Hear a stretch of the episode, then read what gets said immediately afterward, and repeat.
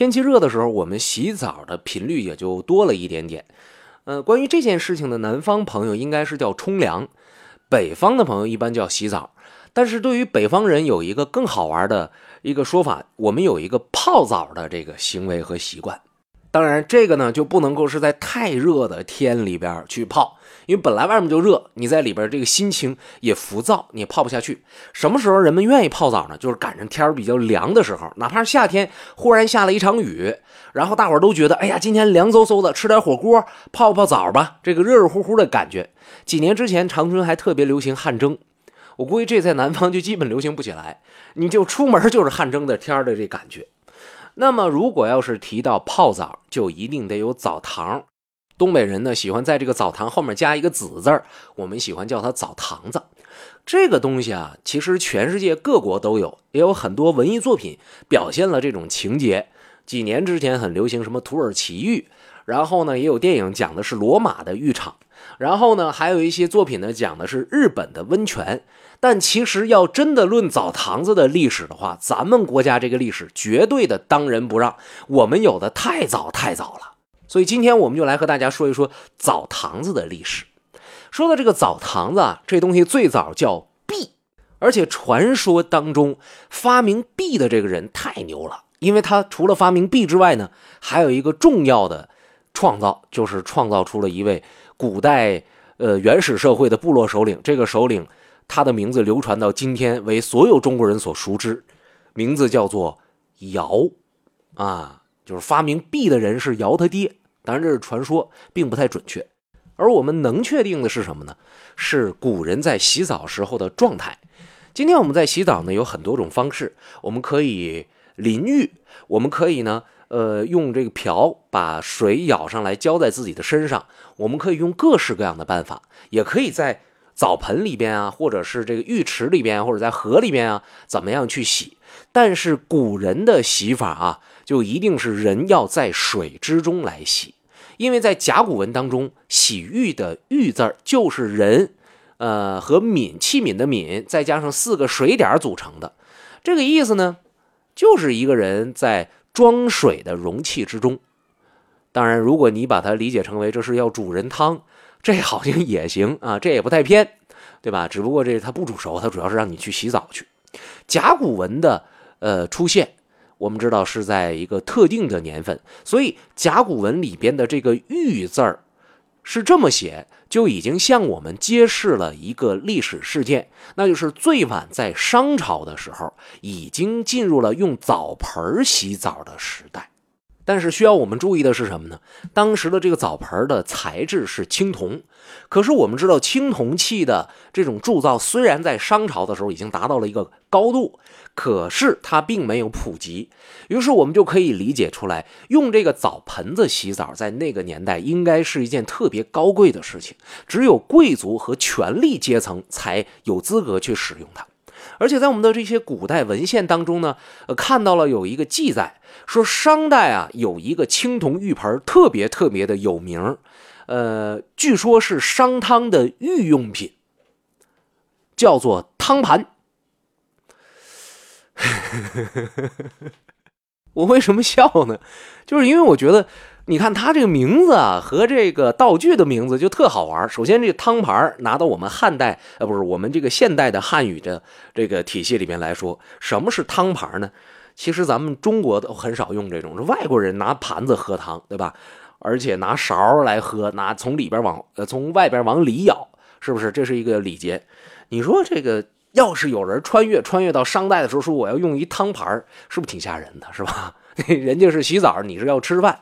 对吧？另外还有一个好玩的点呢，说这个大王他就叫商汤，那商代的汤这个大王，他因此他他为什么会得名呢？会不会是因为他特别爱洗澡，特别爱泡汤啊？是吧？这都是我们很有意思的联想，但是这些都是推测啊，都是猜猜。可是我们今天知道的最早最早的青铜浴盆的实物，现在在中国历史博物馆里边。它其实不是商朝的玩意儿，它是西周的玩意儿，是周朝的贵族国公的第三个儿子白的心爱之物。嗯，这个东西的长相就和现代的浴缸就非常非常的接近了。既然有十样，我就一定会给大家准备一个图片，告诉大家这东西到底长什么样子。不着急，稍后我们会在节目里边呢，向朋友们来介绍您看到这张图的办法。现在呢，还是让我们顺着这个思路，接着来说浴盆还有浴池。那么刚刚我提到了甲骨文的这个写法，那在印证在。这个西周时期的这个浴盆上，你就会发现，其实贵族成员他这个洗澡的方式和现代人差不太多，都是在浴盆里边来洗。可是问题就在于，你一个浴盆怎么就变成了浴池，怎么就变成了澡堂子？那么这个问题其实非常简单，你不可能在外面洗吧？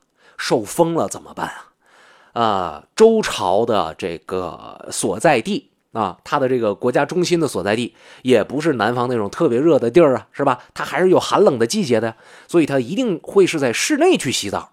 那么说，一旦把这个室内洗澡的场所固定化了，那么这个地儿就变成了专用的浴池。注意啊，这里是浴池，还不是澡堂，因为澡堂呢，它要多人来洗。至于说是一帮人泡在一个大池子里。还是一帮人在一个屋里边各自洗各自的小盆儿，这个我现在无法确定了啊！以至于我原来特别笃定的一件事儿，就是我小时候看《封神榜》，嗯，里边那是傅艺伟和蓝天野演的那个版本，谭咏麟唱的那个插曲。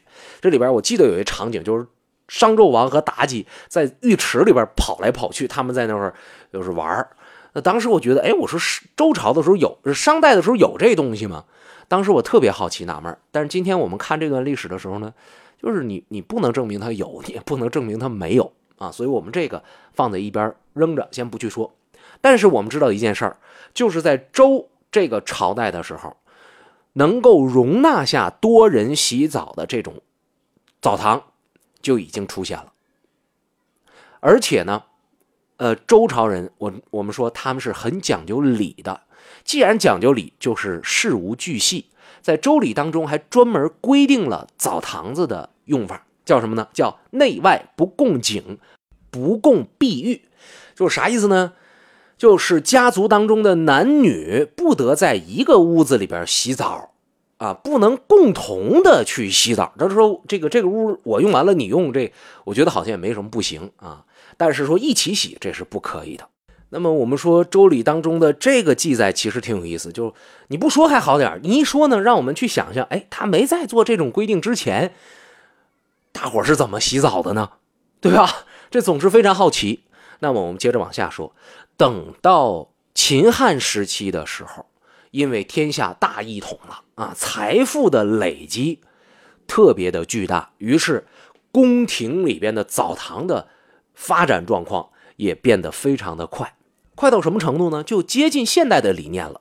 曾经有人在呃咸阳宫，就是秦始皇的咸阳宫那个遗址上，在考古的时候发现有一个御用的高级浴室。这个浴室里边有浴池，注意是浴池啊，不再是一个人的盆了，而且有取暖的壁炉，就是你可以冬天也洗，秋天也洗。还有呢，大型的陶质地的地漏，还有排水管这就非常非常厉害了。除此之外呢，在御用的高级浴池之外，还有嫔妃所使用的大浴池。于是我们看到，最晚在秦初的时候，这个澡堂子的技术就已经相当的成熟了。当然了，既然呃有这个周礼要规定你洗澡要怎么洗，那么后来就一定会有人把这种规则继续的发扬下去。啊，继续的来详细的设定下来。那么我们讲秦始皇那时候就有技术做大澡堂子，嗯，后来是怎么规定的呢？啊，在西汉有这么一个人叫韩英，他写了一本书叫《韩诗外传》，在这里边呢就提倡说洗澡得节制啊，啊，你不能随便乱洗呀。为什么不能乱洗呢？我们现在猜啊，嗯，其一就是洗澡其实特别舒爽，其二呢。就是你当然一定会有人去想啊，这古代的这个帝王他应该非常骄奢淫逸，他可能呢就就就借着洗澡这功夫搞一些羞羞的事情。但是我觉得古人提倡不要乱洗澡的这种事情呢，这种这种观念呢，并不主要来源于这个，因为身体是你自己的，你祸害你就祸害吧。主要是考虑什么呢？就是这个当时的这个条件，你要想建造一个非常优良的沐浴条件的浴池，它是很奢侈的。比方说啊，根据东晋王家的《拾遗记》里边记载，汉灵帝当年有这么一个裸泳馆，就是什么呢？什么叫裸泳馆呢？就是你不穿衣服游泳的一个地儿。说他曾经在洛阳盖了一千多间这玩意儿，然后里边就是众多的浴池，然后把这个水啊引到这个浴池里边，池子和池子中间呢有大通道连着。今天我们说呢，就是一个巨大的戏水乐园啊，大到什么程度？就在这个池面上可以让我们荡起双桨啊，对吧？这个一想，那简直是太过分了。而且这东西是专属于汉灵帝一个人的。据说一到夏天呢，他就带着一帮年纪在十四到十八岁之间的宫女儿，就跑到这儿来避暑去。呃，具体怎么避呢？我给大家简单的描述一下啊。说这些宫女儿皆靓装，就穿的特别漂亮，解其上衣。啊，这这个，你接着往下听啊。围着内服，就是他只穿着短打的衣服。搁今天来讲，就穿着泳装，然后泡在浴池里边那么这个造型呢，今天一想好像也没啥啊，因为游泳池里边都是泳装。可是你放在汉代的时候，你这么去想，那简直是太过分了。而尤其哎，不对，今天一想也挺过挺过分的，因为这整个这一千多间浴池里边就一个爷们儿，剩下都是小姑娘，挺吓人，挺吓人啊。而且呢，既然说有这么多的美女进来，那一定得把这水啊弄得香香的呀，是不是？所以在这个浴汤当中呢，就煮了西域进贡的香料，然后呢，就是大伙洗完澡之后呢，这个水啊就顺着这管流出去了，香气四溢，往下流的时候呢，闻到的人都能够感觉到一股扑面的香气。洗澡水很香，这真是不理解。所以当时人们把这东西叫做留香渠，但是后来呢，这个罗永馆被攻入京城的董卓放火给烧了啊！这是汉灵帝的时候他做的这玩意儿。还有一个呢是后赵的国君石虎，石虎搞了个什么东西呢？他搞了一个四时浴室，啥意思呢？就是四个时节啊，就是一年四季我都能在这里边洗澡，怎么能够做到啊？就是加热呗，是吧？当然呢，它除了像我刚才所讲的用呃一个这是这取暖的这个炉炭呢放在屋子里边之外呢，它还专门用了一个铜曲笼，就是一个大铜筷子，哎，每一个都重好几十斤，就把它烧红了扔到水里边，然后按照这个水温不断的往里扔，就不断做实验，你不能把人烫死，所以这个才能够保证水温，哪怕是冬天，大伙儿也能够在这里边洗澡。啊，这个是呃石虎用的。据说当年石虎打败仗之后呢，这个浴池呢就被堵塞住了。不过呢，在相当一段长时间之内呢，还能够在邺城看到当地留存下来的铜曲龙，也就是龙形的铜的铸件所以，我们能从汉灵帝和石虎的这故事里边看得到，当年贵族们洗澡。无比的奢侈，这也难怪古人会提倡说你不要不要随便乱洗啊！这个乱洗，你洗一次澡真的是很耗费国家的资源。但这是还把这技术控制在宫廷里边那么一个时期。到南北朝之后呢，因为佛教传遍了全国，于是呢，这个洗澡的澡堂开始在各个寺院当中被盖起来了。为什么要在寺院当中被盖起来呢？这可不是为了奢侈，主要是为了洁身呢。啊，主要是那些呃有信仰的出家人，他们要保持身体的洁净，要侍奉佛事。也就是说，在这个时期，澡堂就已经不再是贵族的专属了。那么，既然寺庙里边可以有，社会上也一定会有。有一本书叫《寿阳记》，在这里边呢，就写到了浴池啊，说这个浴池呢有三个等级。上等的是给那些王侯啊，给那些这个宰相、官吏用的；中等的呢是给君子、给士啊这个阶层的人用的；下等的呢就是普通老百姓，你来泡澡来吧。哎，用这三种不同的档次来迎接不同阶层的顾客的需要。呃，这是一个应该来讲就是比较成熟的一个经营模式了。那么我们再来看一下时间表吧，是吧？我总喜欢看一下时间表。南北朝时期是从公元四百一十二年到公元五百八十九年，在这个时期出现了公众的浴池。那么我们再来看看世界闻名的这个罗马浴场。呃，罗马帝国的存在时间呢是公元前二十七年到公元三百九十五年，也就是说呢。啊，当然我们不算后来的这个西罗马和东罗马了，就说这个呃罗马帝国它的这个存在时间，如果按照这个角度来说的话，嗯，西方人公共浴池的历史的确可能要比咱们国家的公共浴池的这个历史要早得多。而我们中国历史上最为著名的浴池呢，就应该是那个华清池。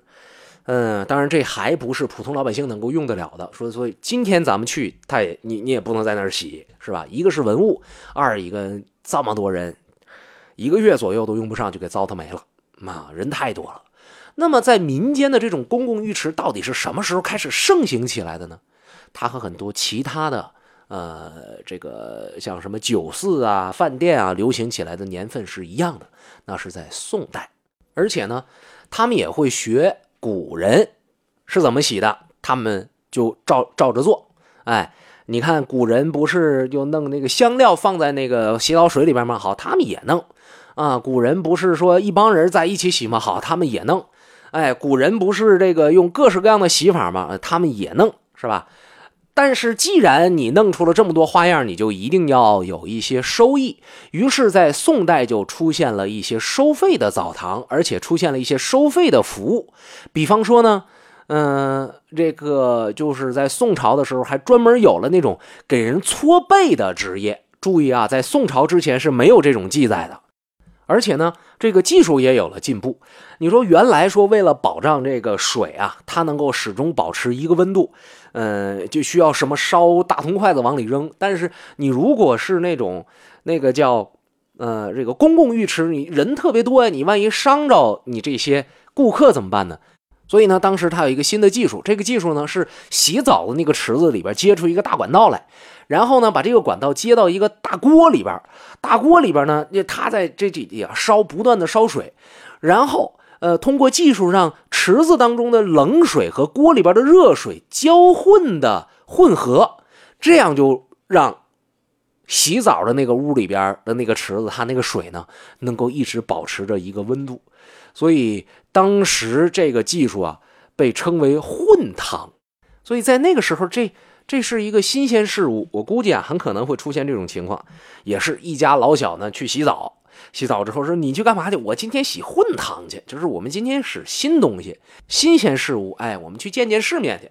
然后一试，哎呀，真好啊！然后回去跟这个邻居啊，跟朋友啊，就就说，然后那些人也来试。”对吧？这人都有个好奇心嘛，这是人类历史上新东西出现的时候不断演进的，呃，不断在上演的这么一个场景。